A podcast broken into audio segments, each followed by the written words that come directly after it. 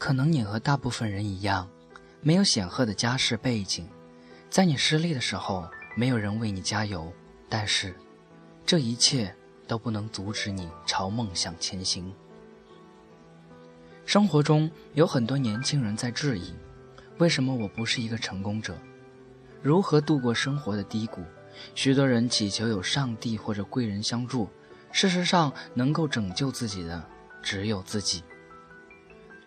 任何时候都要相信你自己的力量。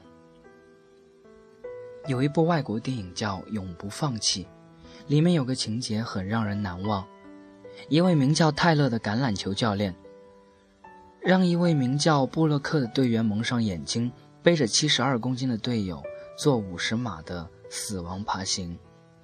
在布洛克看来，这是一个不可能完成的任务，因为平时他只能完成十码。过程如预期一样，布洛克几次想要放弃，他不断的质疑自己，不断的否定自己，但是泰勒在五分钟内给予布洛克高达一百零二次的鼓励，最终布洛克发挥了自己的潜能，达到前所未有的巅峰。其实，很多时候困难远没有你想象的可怕，胜利也没有你想象的持久。输赢的定局，绝大部分取决于你相信什么。你相信自己可以成功，成功是早晚的事。如果你相信自己是失败者，那么你只能以一个失败者的身份生活。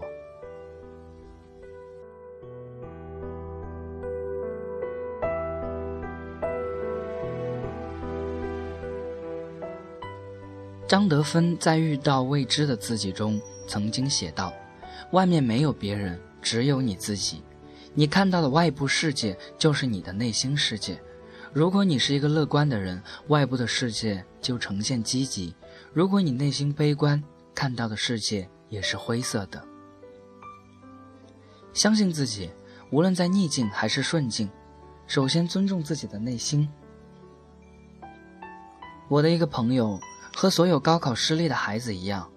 在高考落榜后无所适从，对前途甚至是人生都感到怀疑和迷茫，是继续复读还是找工作？于是他和自己进行了一次深度谈话，内心的声音告诉他，求学才是他内心的渴望。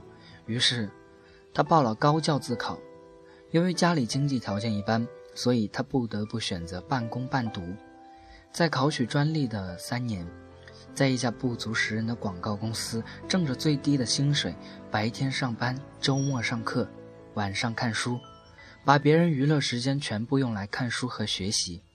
三年大专学习完成后，他通通过面试进入了一家世界五百强公司，从助理做起，主动承担大量工作，一天工作超过十二个小时，善待每个同事。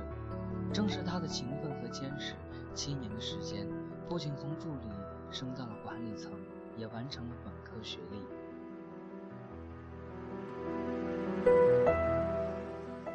是不是以为这个故事结束了？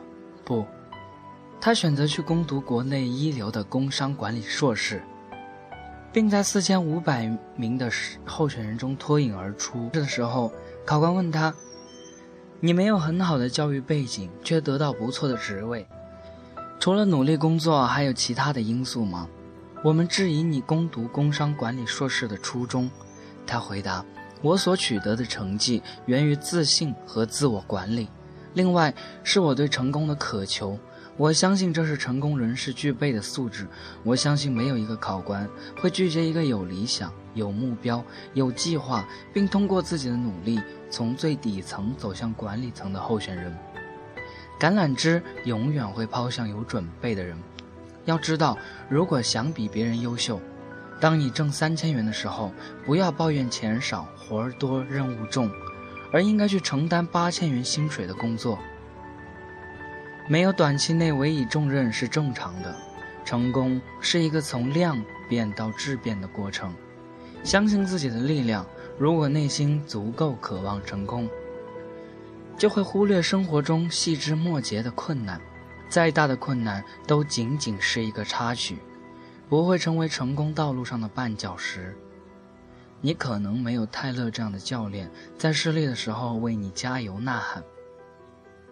可能你和大部分人一样，没有显赫的家世背景，但是，这一切，都不能阻止你朝梦想前行。时间是最公平的秤，它给予每个人相同的时间，却因为每个人努力的程度不同，而结果各异。相信自己，永不言弃，人生终将精彩。好了，今天的节目就到这里，一首《Firework》分享给大家，感谢您的聆听，我们下期节目不见不散。the planets fly, dropping through the wind. One is